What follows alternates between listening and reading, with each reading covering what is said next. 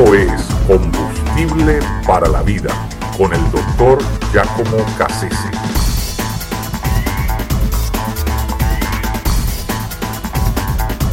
La maravillosa gracia.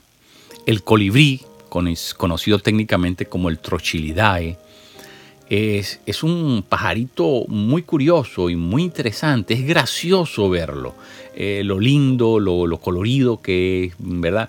Eh, es, es, es una cosa artística, eh, estética, algo, algo de, verdad que recrea la vista al ver un colibrí. Además que, bueno, se dedican a, algo tan noble como extraer el néctar de las flores, están, pasan la vida rodeados de, las flores y del aroma que despiden esas flores. Eh, eh, es de verdad lindo eh, el, concepto y, la vida ¿no? de, un, de un colibrí. Sin embargo, los colibrí viven muy poco, muy poco tiempo, apenas escasamente tres años. Una de las razones es que hay un esfuerzo, que hay un desgaste de energía vital que tienen que derrochar permanentemente porque un colibrí mueve eh, en promedio 53 veces por segundo sus alas. Imagínense. Calcule eso por minuto, calcule eso por hora, y aunque se están alimentando de, la savia, del néctar, eh, ¿verdad? Que, lo convierten, lo, metabolizan en energía para el cuerpo, bueno, siempre hay un desgaste enorme, terrible. Eh, se, presume que son más de mil pulsaciones por minuto las que tiene que llevar a cabo el colibrí cuando está en pleno ejercicio de, su función, de, ¿verdad? de extraer esa, ese maravilloso líquido. Eh, así que eh, a pesar de, todo lo dicho, los, colibríes tienen que hacer un gran esfuerzo, enorme, titánico, para poder mm, subsistir para ganarse la vida, digámoslo de esa manera. Eh, la contraparte de estos pequeñísimos animales son aquellos otros grandes, ¿verdad? De una complexión enorme, una envergadura terrible, como son los buitres. Son, aves que pueden llegar a pesar entre 12 y 15 kilos, algunos más, los, los uh, quiebrahuesos dicen que aún son más grandes. Pero estos animales, ¿verdad? Carroñeros, que en algunos lugares eh, se les conoce, por ejemplo en Perú se les conoce como los gallinazos, en Venezuela se les llama zamuros, los cubanos le dicen auras tiñosas, eh, en México se les conoce como sopilotes, pero en general nos referimos a este mismo animal carroñero que pasa la vida entre la peste, el mal olor, lo fétido de, esos cuerpos muertos que, de los cuales él se alimenta.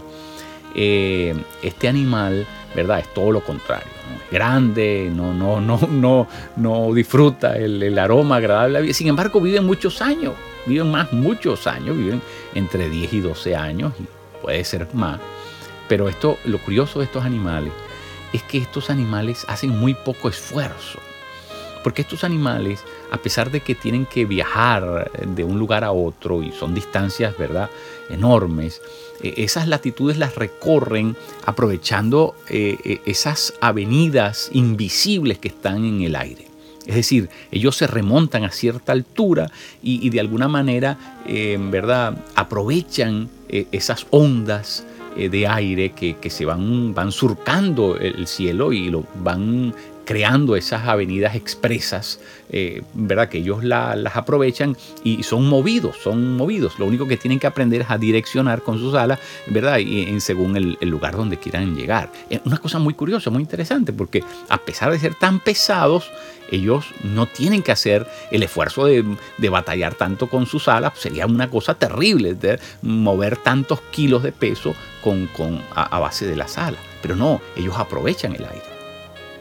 Eh, es muy interesante. Muy interesante porque tampoco tienen que hacer esfuerzo para, para comer, porque alguien mata a las víctimas por ellos. Sí, ellos no son animales de pelea, no, se, no, no, no, no, están en eso. Ellos mayormente viven desde el cuerpo muerto. Entonces, por lo tanto, ni siquiera tienen que hacer esfuerzo para ir a cazar la, presa. Es muy, muy interesante. Muy interesante porque son como dos, mm, dos cosas, dos estilos de vida completamente opuestos. Ahora, e, estos dos estilos de vida de estos dos, um, estas dos aves eh, representan metafóricamente algo muy curioso. Para mí los colibrí representan la religión, Porque a pesar de que por fuera se ve todo muy lindo, muy bonito, está basada la religión en el esfuerzo propio, en el esfuerzo humano, en, las, en las, obras, en los méritos, en, la capacidad de cada individuo. ¿Verdad? Eh, tiene que batallar, tiene que lograrlo a fuerza de su devoción, piedad, de su, eh, de su dedicación, de su consagración. Es decir, eh, tiene que ver con, ese aplicarse, ese desempeño de, lograr las cosas siempre basada en, su, en, el, en, el derroche de esa energía propia. así es como, como, como tiene que subsistir el colibrí, a través de un gran esfuerzo.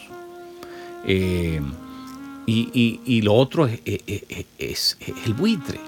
El buitre no, no aprende a beneficiarse del aire. Eh, es decir, no tiene que batallar. Eh, hay un acto de fe en el buitre. El buitre no puede ver la corriente de aire, pero él sabe que ahí está esperando por, por él. Y así que se remonta y, y se encausa ¿verdad? Se mete dentro de la corriente de aire, que él sabe que aunque no se vea, está allí. Hay un acto de fe. Eh, no está contando con lo, con lo fuerte que es él, porque, porque sabe que, llevar su peso por mucho tiempo eh, es una cosa que, va a ser imposible. Y por lo tanto, le apuesta a que ahí está esa avenida invisible que lo va a mover, que lo va a empujar y que lo va a llevar a donde él quiere ir. Muy, muy interesante, muy interesante. Son dos, cosas completamente distintas. Nosotros los cristianos tenemos que aprender a vivir en la gracia, porque si vivimos solamente a base de nuestro propio esfuerzo, nuestra dedicación, nuestra devoción, nuestra piedad personal, ¿sabes qué? Nos vamos a desgastar, nos vamos a desgastar, no vamos a poder, no vamos a poder disfrutar el, el dulce néctar de la vida, no lo vamos a disfrutar. Tenemos que aprender a vivir en la gracia, aprender a vivir en los recursos de Dios. Si algo, eh, si estás viviendo la vida cristiana por esfuerzo propio, eh, eso, eso es religión eh, cuando tú lo vives eh, por los esfuerzos de Él a favor tuyo, por la obra de Él a favor tuyo, por la, por la energía, la vitalidad, la gracia que Él te añade. E, esa, eso, es, eso es diferente, eso es diferente. Y eso es lo que Dios quiere, que nosotros aprendamos a vivir en la gracia. Es decir, aprendamos a vivir en los recursos de Dios, no en los recursos nuestros, porque los recursos nuestros son muy limitados pero los recursos de Dios son maravillosos. Eso es lo que se llama la vida en el Espíritu. Y por eso Pablo le dice a los Gálatas, ¿cómo eh, Gálatas insensatos, ¿quién los, los fascinó? Es decir, ¿quién los embrujó? Habiendo comenzado por el Espíritu, ahora quieren perfeccionarse por medio del esfuerzo de la carne. E, es una locura.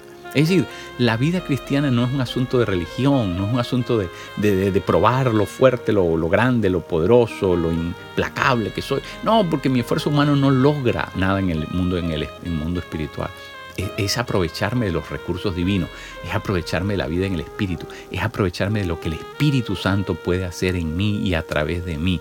Esa es la gracia a la que estamos llamados. Y por eso cuando aprendemos a vivir así, no nos cansamos, no nos desgastamos, no es algo tortuoso, al contrario, es algo que nos refresca, que nos devuelve la, la, energía vital, porque estamos dependiendo en los recursos del que son inagotables, que nunca nos van a faltar. Esa es la vida maravillosa a la que estamos llamados a vivir todos y cada uno de nosotros. Escríbanos a hayesperanza.aol.com